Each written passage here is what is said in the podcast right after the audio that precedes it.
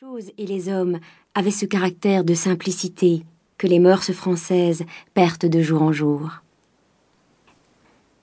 Monsieur Grandet jouissait à Saumur d'une réputation dont les causes et les effets ne seront pas entièrement compris par les personnes qui n'ont point, peu ou prou, vécu en province. Monsieur Grandet, encore nommé par certaines gens le père Grandet, mais le nombre de ces vieillards diminuait sensiblement, était en 1789 un maître tonnelier fort à son aise, sachant lire, écrire et compter. Dès que la République française mit en vente dans l'arrondissement de Saumur les biens du clergé, le tonnelier, alors âgé de quarante ans, venait d'épouser la fille d'un riche marchand de planches. Grandet alla, muni de sa fortune liquide et de la dot, muni de deux mille louis d'or au district, ou moyennant deux cents doubles louis offerts par son beau-père aux farouches républicains qui surveillaient la vente des domaines nationaux, il eut pour un morceau de pain, légalement, sinon légitimement, les plus beaux vignobles de l'arrondissement, une vieille abbaye et quelques métairies. Les habitants de Saumur étant peu révolutionnaires, le père Gandet passa pour un homme hardi, un républicain, un patriote, pour un esprit qui donnait dans les nouvelles idées, tandis que le tonnelier donnait tout bonnement dans les vignes. Il fut nommé membre de l'administration du district de Saumur, et son influence pacifique s'y fit sentir politiquement et commercialement. Il aurait pu demander la croix de la Légion d'honneur. Cet événement eut lieu en 1806. Monsieur Grandet avait alors 57 ans et sa femme environ 36. Une fille unique, fruit de leur légitime amour, était âgée de 10 ans.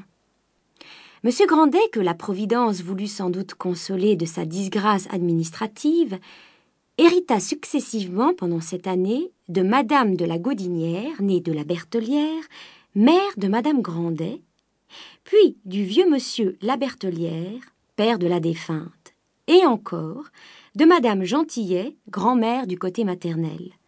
Trois successions dont l'importance ne fut connue de personne. L'avarice de ces trois vieillards était si passionnée que depuis longtemps ils entassaient leur argent pour pouvoir le contempler secrètement. M. Grandet obtint alors le nouveau titre de noblesse que notre manie d'égalité n'effacera jamais.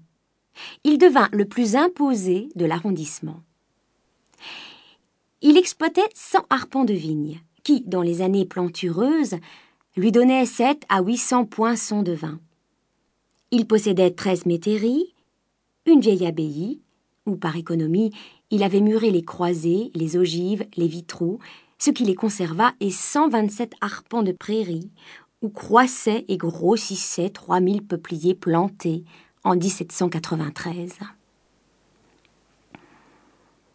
Enfin, la maison dans laquelle il demeurait était la sienne. Ainsi établissait-on sa fortune visible. Quant à ses capitaux, deux seules personnes pouvaient vaguement en présumer l'importance. L'une était M. Cruchot, notaire chargé des placements usuaires de M. Grandet. L'autre, M. des Grassins, le plus riche banquier de Saumur, au bénéfice duquel le vigneron participait à sa convenance et secrètement.